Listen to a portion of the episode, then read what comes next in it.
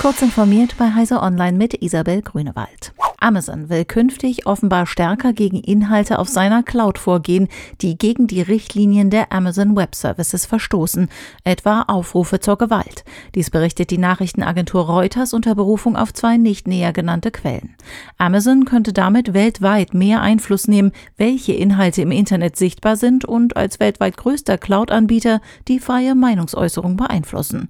Offenbar will Amazon mit dieser proaktiven Vorgehensweise der Entwicklung vorbeugen, dass zunehmend zunehmend nicht nur die Anbieter illegalen Contents verantwortlich gemacht werden, sondern zusätzlich auch die Unternehmen, die dafür die Infrastruktur zur Verfügung stellen.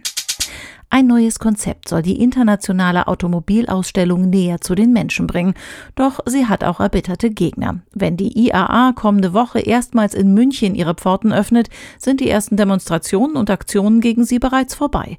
Und auch während der Messe wird es mit Protest und Störungen weitergehen. CSU-Innenminister Joachim Herrmann hält Gewalt für möglich und will bis zu 4500 Polizisten einsetzen.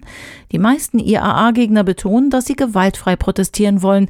Angesichts der Klima Klimakrise planen sie allerdings starke Proteste und Blockaden.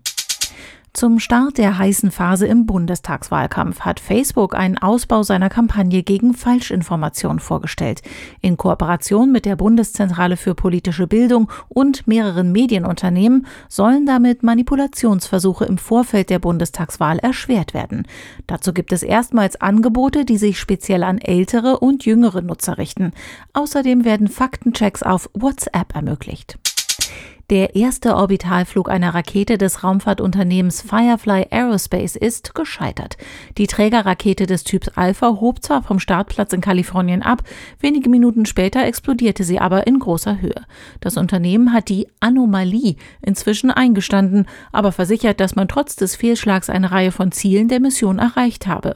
So sei die Rakete nicht nur gestartet und habe Überschallgeschwindigkeit erreicht, sie habe auch eine substanzielle Menge an Daten geliefert. Außerdem könne man mitteilen, dass bei dem Fehlschlag niemand zu Schaden gekommen ist. Diese und weitere aktuelle Nachrichten finden Sie ausführlich auf heise.de.